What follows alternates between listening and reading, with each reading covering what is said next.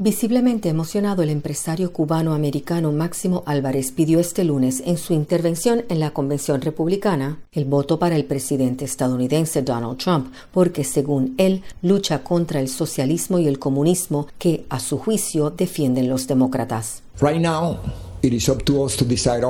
Él dice que ahora tenemos que decidir nuestro destino y se tiene que escoger entre libertad y opresión. Dijo que el presidente Trump está luchando contra las fuerzas del anarquismo y comunismo el empresario que llegó a Estados Unidos como parte de la operación Pedro Pan criticó que el rival de Trump, el demócrata Joe Biden, sin duda entregará el país a esas peligrosas fuerzas. Por su parte, la directora del Comité de Victoria de Trump, la también latina Kimberly Guilfoyle, también ofreció un discurso en contra de la amenaza socialista que para ella representa el candidato demócrata.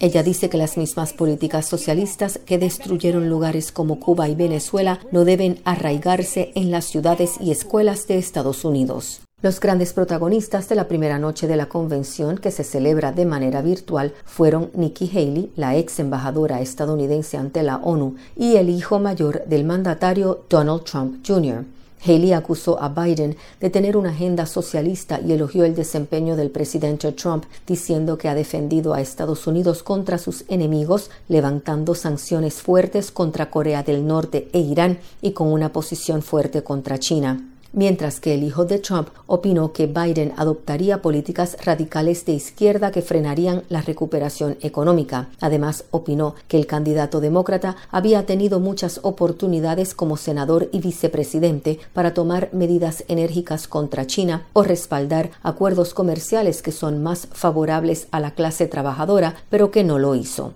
Desde Washington para Radio y Televisión Martí les habló Michelle Sagué.